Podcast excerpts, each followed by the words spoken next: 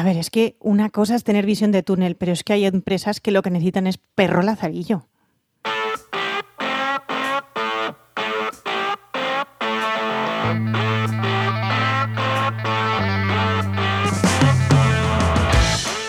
Bienvenidas y bienvenidos a RSC, Rescate sostenible corporativo. tu podcast salvavidas para sobrevivir en la selva de la sostenibilidad sin morir en el intento. Somos Paula Baldó, transformadora sostenible que puedes encontrar en enviral.es y Enoch Martínez, estratega de la comunicación que puedes encontrar en oicosmsp.com. Muy buenas, Paula. Muy buenas tardes. ¿Qué tal? ¿Cómo estás? Bien, ya me he puesto mi chute de cafeína y ya está. Yo no puedo, a estas horas ya no puedo. Ya mi, mi cuerpo me lo, me lo impide. Me lo impide. No, no, yo, es el último ya. Vale, vale. Bueno, ¿de qué hablamos hoy? ¿De cafeína? De cafeína. No, de, de problemas de visión. Ah, Hoy vamos a hablar de problemas de visión. Vale, vamos a hablar entonces sobre la visión o el túnel de carbono. Exacto, túnel de carbono. Vale. O visión de túnel de carbono si lo queremos decir Completar. enterísimo. Vale, perfecto. ¿Y, y qué es esto, básicamente?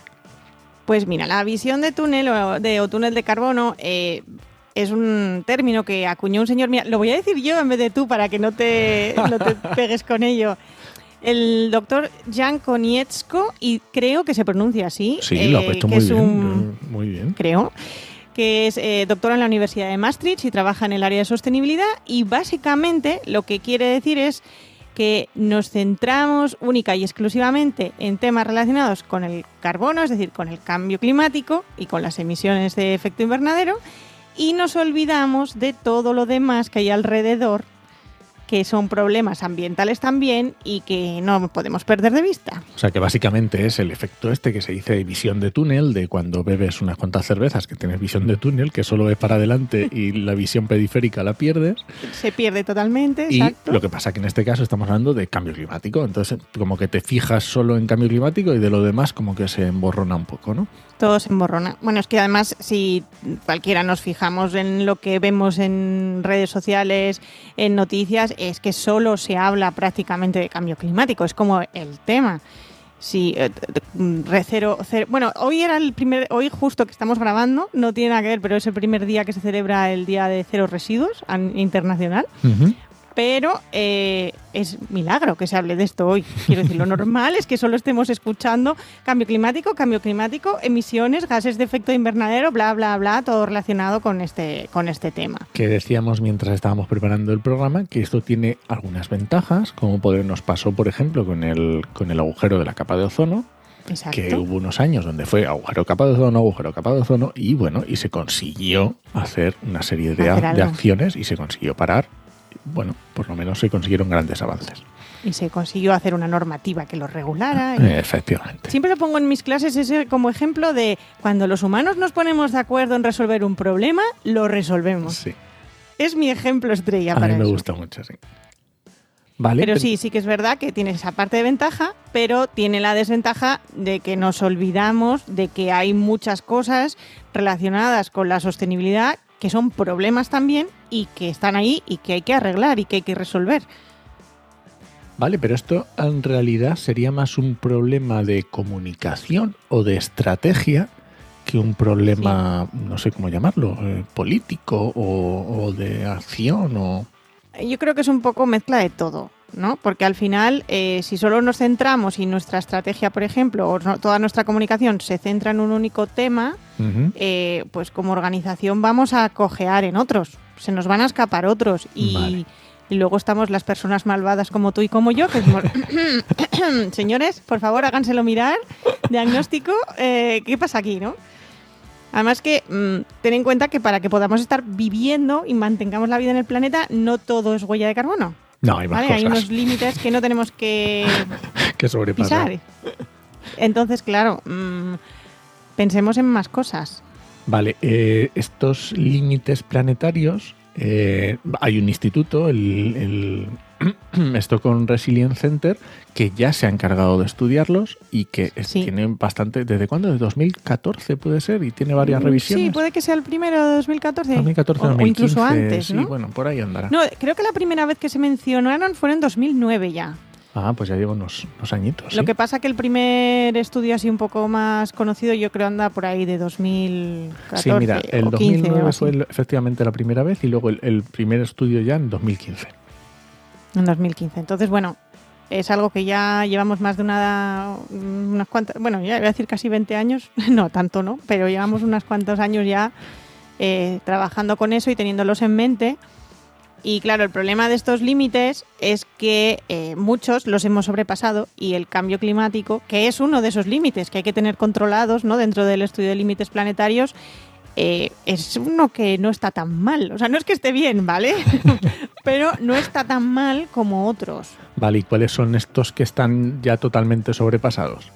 Pues eh, hemos sobrepasado todo el tema de cambios de uso del suelo, eh, exceso de nitrógeno, exceso de fósforo. Eh, muy interesante también todo lo que hay sobre biodiversidad. Eh, hemos superado con creces un indicador, que ya que tanto nos gustan a ti y a mí los indicadores, un indicador que es el número de especies extintas que se mueren, o sea, que desaparecen al año. Está mm, disparadísimo, mucho, muy por encima de lo que podemos superar. Ah, y uno y que de no hecho, hemos además, puesto. es muy interesante. ¿eh? No, no, sigue, sigue, perdona. Digo que es muy interesante que, que además eh, yo creo que lo pondremos en las notas del programa, que la gente vea la imagen, porque aquí en, en el podcast no podemos trasladar la visual ¿no? de lo que es el, la imagen que representa los límites planetarios, pero para que la gente se haga un poco la idea mental, es un planeta Tierra, entonces está dividido en sectores, cada sector se refiere a un límite, a uno de los límites planetarios que hay que tener en cuenta y te ponen verdecito los que lo que es el máximo que deberíamos tener en el planeta y soportable para poder estar en una situación segura y ya luego te va poniendo en una gradación de rojos, naranjas y tal, pues lo que ya nos vamos superando. Entonces, bueno, hay bastantes cosas que si se ve el gráfico, que lo verán si van a las notas, pues está en naranja, ¿no? Estas son las, las que estábamos tocando y de hecho nos, nos faltaba una que habíamos dicho antes que eran los nuevos contaminantes. Como Nuevos contaminantes. Nuevos contaminantes, que también está sobrepasada, pero luego se tiene en cuenta también pues eh, los aerosoles atmosféricos, la acidificación del mar, bueno, el ozono eh, estratosférico. Los usos del agua. Eso es, tienen bastantes que bueno, que, se- que están contabilizados, e incluso algunos que todavía no se han podido contabilizar y no se sabe en qué y punto no se están. sabe todavía cómo están. Qué miedo me da cuando saquen los resultados y los acaben de investigar. Muy bien. Y entonces, claro, como no tenemos en cuenta estos límites, pues nos quedamos así, mm, eso, nos centramos en lo que decíamos, visión de túnel, solo cambio climático, solo huella de carbono. Y, y además tiene otro problema, esto de ver, no ver esos límites exteriores, sino que no sé si te suena o si conoces lo que es la, la economía de la rosquilla o la economía del donut. Cuéntalo un poquito por encima. Vale, la, la economía del donut básicamente, voy a simplificarlo muchísimo, ¿vale? O sea, esto es la simplificación exagerada, ¿no? Pero lo que quiere representar un poco es que en nuestro entorno hay como dos límites, uno interno y otro externo, ¿no? Entonces hace dos círculos concéntricos y que tiene esa forma de donut o de rosquilla, de ahí el nombre, ¿no? Entonces, el externo es estos límites planetarios que estábamos hablando, ¿no? Es hasta dónde podemos estar. Y el interno es lo que llama el suelo mínimo social, que es básicamente que es, cuáles son los requisitos básicos para que el ser humano viva cómodo y con bienestar, ¿no? Y entonces ahí incluye pues la salud, la educación, la paz, la justicia, la equidad social, igualdad, ¿vale? son aspectos también tiene enfoque también social. Más sociales, sí. Entonces, entre esos dos límites es donde, donde viviríamos y los seres humanos y podríamos prosperar en el planeta. En el momento en el que nos salimos de cualquiera de los dos por arriba o por abajo, tenemos un, tenemos un problema, ¿no? Porque estamos fuera del, del rango saludable, vivible y habitable. ¿no? Habitable, sí, más bien. Sí, de hecho, hecho yo escuché, eh, ahora se me acaba de olvidar, pues soy un desastre como siempre con los nombres, el nombre de la, de la autora de, de la economía del donut, pero recuerdo haberla visto en una, en una presentación comentando que si a cualquier persona le dicen que un avión puede despegar y no aterrizar nunca, a todo el mundo nos parece una, una tontería y una subnormalidad, ¿no? O sea, es como, ¿cómo puede estar un avión en el aire y ascendiendo eternamente, ¿no? Pues que eso es como entiende la gente la economía que siempre puede ir para arriba, ¿no? Y entonces, bueno, también es interesante porque es una crítica bastante a esa obsesión de crecimiento, crecimiento, crecimiento, sin tener en cuenta qué más cosas hay, ¿no? La economista esta que decías que hizo el tema de la, de la economía del donut es Kate Raworth. Raworth. Raworth. Raworth. Mm. No sé pronunciarlo bien, pero gracias, porque es que soy malísima con los datos específicos.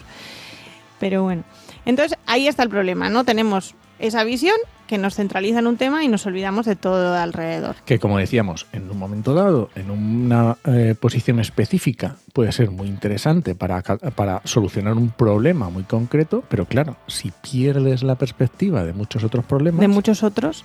Es que además muchos de los otros límites eh, están súper conectados. Quiero decir, eh, el problema del uso del suelo mm, o el problema de la biodiversidad está ta- directamente interconectado con cambio climático, ¿no? Sí. Si nos cargamos la biodiversidad tenemos problemas también a nivel de control de las- del calentamiento global, por poner un ejemplo sencillo. Entonces, bueno, hay que, hay que tener visión global. La sostenibilidad va de visión global. muy bien. Que nos entre en la cabezota ¿eh? que la sostenibilidad es visión global. Vale, y entonces, ¿cómo narices conseguimos no eh, caer en esta visión de túnel de carbono o de túnel de cambio climático? ¿Cómo evitamos esto? Bueno, pues lo primero, intentando mirar a los lados, que digo yo, ¿no? Y tener en cuenta todos los factores de impacto importantes. ¿Sabes cuando hablamos de los análisis de ciclo de vida? Sí. ¡Pan! Herramienta fantástica y maravillosa para tener en cuenta todos los impactos, no solo el de huella de carbono, Claro, muy buena. que nos incluye bastantes factores de, de impacto, no solo ese, ¿no? Más cosas que tenemos que hacer y sobre todo a nivel de organización. eh, es muy útil eh, lo que en el entorno empresarial y sobre todo en el sector tecnológico se llama eh, evitar silos de información, que básicamente es que no se quede la información guardada o almacenada en determinadas áreas de la empresa, sino que sea compartida por toda. Eso pasa mucho, por ejemplo, y es muy habitual, y yo lo he tenido que sufrir en su momento cuando trabajaba por cuenta ajena, cuando necesitas datos de otros departamentos o de otras áreas y que solo las saben ellos, ¿no? A mí me pasó, por ejemplo, eh, hace muchos años, yo tuve que hacer un cálculo de para aquellos inicios del, del registro de pilas y baterías, en sus inicios, tuve que calcular cuántas, yo estaba en responsable de medio ambiente, pues cuántas pilas y baterías ponía mi empresa en la que yo estaba trabajando en el mercado. ¿Cómo podía saber yo ese dato siendo de medio ambiente? Pues teniendo que hablar con operaciones Con y en operaciones ventas, hablando claro. con ventas y en ventas diciéndome los datos de tal. Vale, entonces, claro, eso lleva muchísimo tiempo. O sea, a mí conseguir esa información estando en la misma oficina me llevó muchísimo tiempo porque no está compartida, ¿no? Hay datos que no, no se cruzan. Entonces es muy interesante eso, ¿no? Evitar que la información esté sesgada, agrupada y que solo lo sepan unos pocos o unas pocas. Entonces, compartamos. Más cosas, pues tener esa visión global de la sostenibilidad. Cuando lo apliquemos en nuestra estrategia de negocio, evitar eso. Cuando estuvimos hablando en el tema de greenwashing, eso de nos centramos solo en un punto y, olvida- y ponemos foco en él y olvidamos el resto, pues precisamente es una de las cosas que hay que evitar, ¿no? Tener esa visión general, esa visión global y mostrarlo un poco todo. Vale. Si quieres te digo más cosas. Yo sigo, ¿eh? Yo puedo enrollarme aquí Yo muchísimo. quiero que te enrolles un poco Tío, que además más. te veo así como un poco más espeso que otros días. Es- es- Hoy, no Hoy est- cuesta, no- hoy no cuesta, me hoy es pidas día mucho, hoy no me pidas mucho. Hoy no, hoy, ¿cómo dijiste lo de la visión de túnel de hoy? que la tenías ahí a tope, ¿no? Sí, sí, sí. Hoy estoy desde dentro de la visión de tu Desde dentro de la visión de túnel. Vale, bueno, comento más cosas. Otro aspecto inter- interesante. Eh, ODS 17. Alianzas. Colaborar, colaborar, colaborar y colaborar. Abrirnos a colaborar con otras empresas, con asociaciones, con grupos de cualquier tipo, clase o condición que vayan alineados con nuestra estrategia corporativa. La famosa colaboración público-privada, que aquí en España cuesta, cuesta tanto ¿no? decir. desarrollar. Te iba a preguntar si eso no es eh, un problema de la idiosincrasia española solamente, o espero que, espero que sea solo nuestro y en el resto del mundo no ocurra, pero quizá aquí somos muy de nuestros datos y de no de Y tener mucho cosas. miedo a... Sí, da mucho miedo compartir y, y colaborar. Y yo, por ejemplo, en el caso concreto de la colaboración público-privada, eh, es muy difícil la línea que separa lo que es una colaboración de lo que es prevaricación, Sí. por ejemplo. es muy complicada legislativamente y por las formas de trabajar que se tiene en este país a ese nivel eh, es, muy difícil mientras que en otras en otros lugares pues esa unión entre empresas públicas instituciones privadas eh, está como más más desarrollada no entonces nos cuesta un poquitillo pero bueno poco a poco nos va nos va entrando el espíritu europeo que llamo yo y, y vamos mejorando ahí. Y luego datos, datos, datos, indicadores, indicadores, más números, más números, tener todos los datos más allá de las emisiones que hagamos como la empresa es perfecto para quitarnos esa visión de túnel de un plumazo, darnos una visión más general y tener más, más información de dónde estamos. Oye, en, en, la experiencia que tienes tú en memorias de sostenibilidad, ¿crees que se cae mucho en esta visión de túnel? Últimamente, en estos últimos dos, dos tres años, muchísimo, muchísimo es como que el objetivo es eso de ser neutro en carbono o, si no comento las emisiones de mi negocio mm, no está bien hecha mi memoria, no sé cómo decirlo, que es un dato que que hay que hablar, pero, pero no es necesariamente el más importante. Entonces, bueno, está como la gente como muy focalizada. De hecho, a, a mí ahora estos meses que tengo unas cuantas entre manos, eh, me insisten bastante, ¿no? En, No te olvides de ponerme los datos de la, medición de huella. Que, eh, es que hemos hecho, nos hemos puesto en el registro del Ministerio de Huella de Carbono, coméntalo, no te olvides. Digo que sí, que sí, tranquilidad. o destácalo, ¿no? O ponlo como lo más importante, nuestro hito de este año. Claro, porque entiendo que eh, mejorar la disponibilidad de datos tendrían que ir en esas memorias y tendremos que no centrarnos solo. No solo en eso, tenemos que aportar muchos más. Vale, Muchos, muchos, muchos más. Vale, pues no sé, alguna idea más que, o no sé, o porque, ¿cómo podríamos decir, a, o sea, un consejo que le podríamos dar a, alguien de comunicación de una empresa? Que esté, alguien de comunicación. Sí, alguien en comunicación.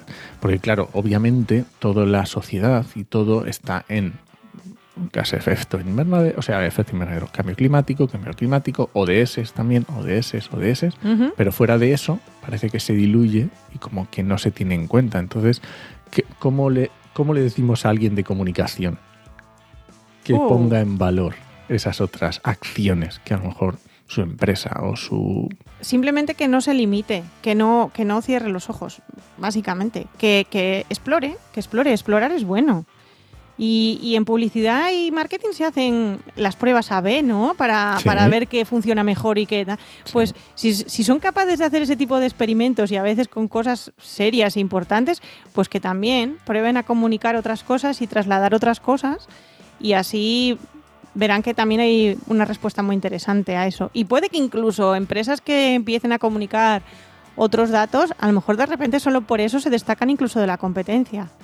Eso sí que me gusta. Eso sí que sería una, apuesta interesante. No hay mucha gente que esté comunicando toda la información o, otra información además de. Eso es una, una, apuesta muy interesante porque además entiendo que va a pasar que mm, el responsable de comunicación tiene la idea y luego alguien está por encima de él y en el momento que lo ve puede decir, no, pero que, pero esto, sí, a ver, sí, a ver, ¿de qué estás hablando? No, no, no, cambio climático, cambio climático. Cambio climático, sí. ODS, ODS, ODS. Y claro, yo entiendo que hay que ser valiente también para este tipo de Hay que ser valiente, sí, sí. Sí. de hecho, a mí, me ha, a mí me ha pasado ¿eh? de sugerir comunicar cosas y ya incluso ni siquiera el de encima, el propio, direct, el propio DIRCOM me ha dicho que no, que eso no. Bueno, pero me pues parece muy interesante también la, la diferenciación bueno, pues oye, vamos a diferenciarnos por mensajes diferentes. Me parece una forma arriesgada, pero muy buena. Normalmente muy buena a destacar en materia de sostenibilidad, sí. Sí. Muy bien, pues ¿quieres comentar algo más sobre este túnel? De, este no, no, yo creo que nada más no te voy a torturar más, que yo sé que hoy lo estás sufriendo un poquito más de lo habitual. Bueno, digamos que estoy metido en el túnel ahí abajo. en el pozo, ahí abajo. En el pozo, sí. Mirando arriba. Muy bien, pues nos vamos entonces. Perfectamente. Muchas gracias por escucharnos y puedes dejarnos comentarios y sugerencias en podcastcidea.com o en tu reproductor preferido. Hasta la semana que viene. Nos escuchamos.